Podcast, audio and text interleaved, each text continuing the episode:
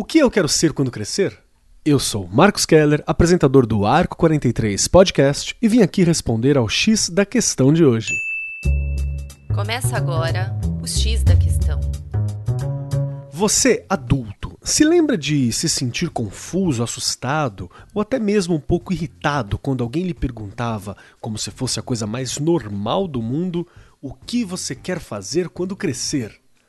Nesse caso, você não está sozinho. Saber o que se quer fazer da vida é uma das perguntas mais difíceis que um jovem tem de responder e é também uma questão que muitos adultos ainda estão lidando.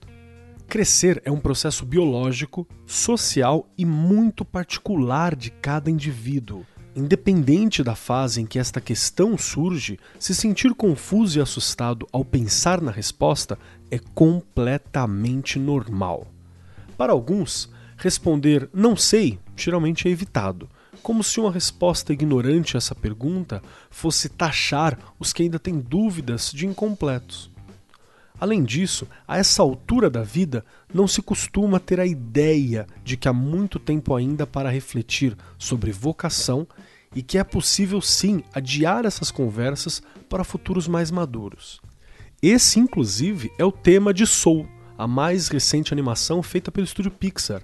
No filme, nós conhecemos Joe Gardner, um professor de música de ensino fundamental que está desanimado por não conseguir alcançar seu sonho de ser um lendário músico de jazz. Graças a um determinado incidente que não vamos comentar aqui para evitar os temidos spoilers, ele se vê em uma situação que o força a reavaliar o sentido de vocação e propósito.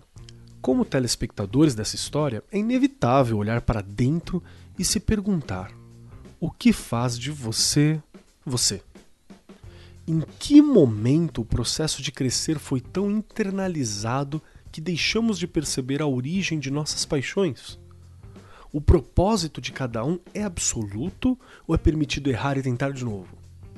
Essas questões estão diariamente na cabeça dos jovens em processo de amadurecimento. Descobrir sua paixão na vida não é fácil.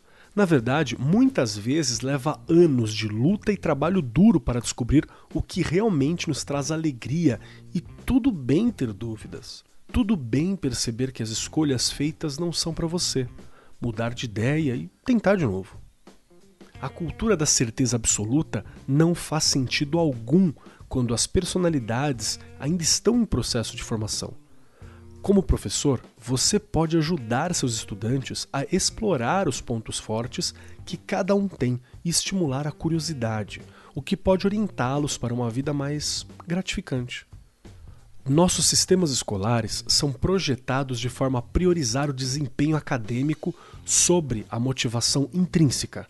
É mais importante que um discente se saia bem em um teste do que saber se o tópico é interessante e encorajador. Por isso, promover a paixão dos estudantes exige que os professores repensem esse método. Quando os desinteressados descobrem um tópico que os interessa e acham prazeroso, eles ficam internamente focados a persegui-lo, independentemente de motivadores externos, como as notas. Além disso, ajudar os jovens a encontrar sua paixão cria uma nova geração de pessoas que estão genuinamente interessadas no trabalho e na função que fazem.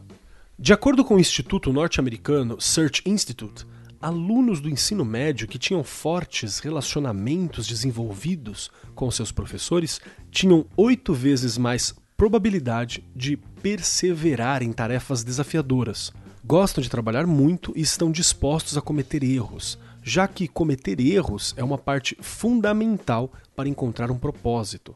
Um ambiente de sala de aula que incentive a exploração é propício para o desenvolvimento de alunos apaixonados e voltados para o propósito.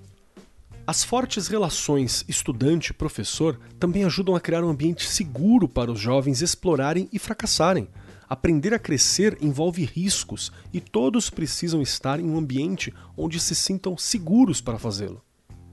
Além disso, os relacionamentos estão no centro de tudo em sala de aula as interações entre estudantes e entre estudantes e professores, baseadas na confiança, são a chave para ajudá-los a prosperar.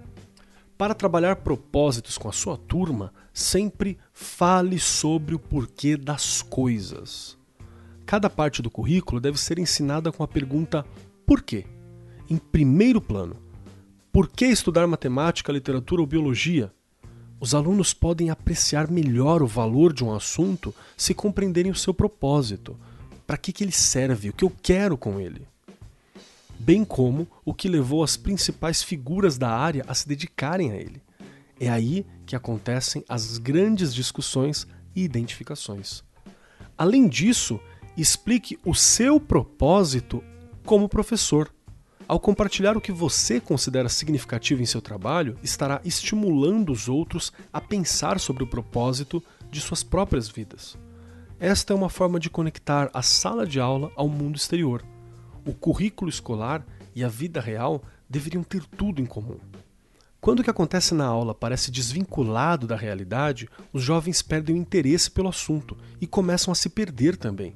Quando, na verdade, a exposição a carreiras e experiências reais podem ajudá-los a reconhecer a conexão entre o que estão aprendendo, a realidade e os seus próprios anseios de vida.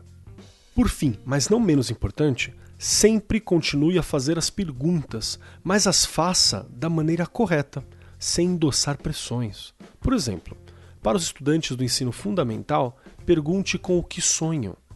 Mas no ensino médio, pergunte sobre o plano de faculdade que eles têm traçado. Compreende como isso é muito mais direto, preciso e mais simples para ser respondido do que o que você quer fazer ou ser quando crescer? Conversas sinceras, reflexivas entre professores e estudantes sobre propósito podem estimular os jovens a pensar sobre os seus próprios valores e como viver melhor cada um deles. Aliás, não só com professores. Tutores, orientadores e os próprios pais e responsáveis também são adequados para suscitar conversas ponderadas sobre propósito. Eu sou Marcos Keller e esse foi o X da Questão as pílulas quinzenais do Arco 43 Podcast. O X da Questão, por Arco 43, o podcast da editora do Brasil.